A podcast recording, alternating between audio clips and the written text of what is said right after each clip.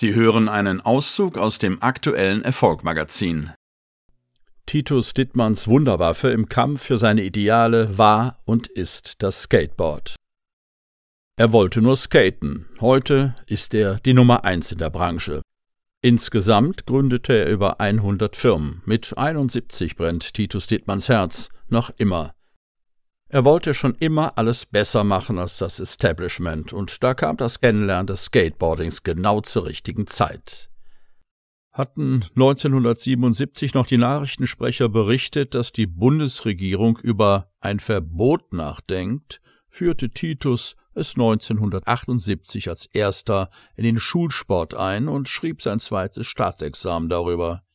Die Schüler brauchten gutes Material. Titus holte es aus den USA und seine Frau Brigitta beantragte einen Gewerbeschein, weil Titus das als Beamter verwehrt war. Zuerst wurden nur die Schüler, dann alle Freunde und Bekannten mit Skateboards versorgt und schließlich machten die beiden eine der ersten Skateshops Europas in ihrem Keller auf.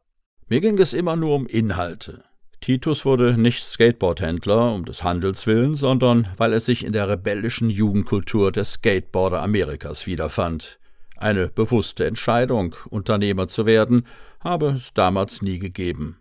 Um diese dauernde Fragerei nach dem Warum zu ersticken, antwortete ich damals oft, ich bin halt spät pubertierend. Über seine Antwort freut er sich immer noch. Aus heutiger Sicht muss ich sagen, es war die genialste Antwort überhaupt.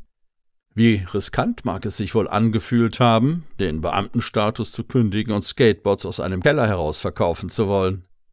Risiko ist relativ. Das ganze Leben ist lebensgefährlich. Jeder, der vor einer wichtigen Entscheidung stehe, habe Angst. Titus, mit dieser Angst muss ich mich auseinandersetzen, reflektieren, wovor habe ich eigentlich Angst? Was will ich erreichen und wie real sind meine Ängste? Das Magazin als Audioversion jetzt auf Erfolg-magazin.de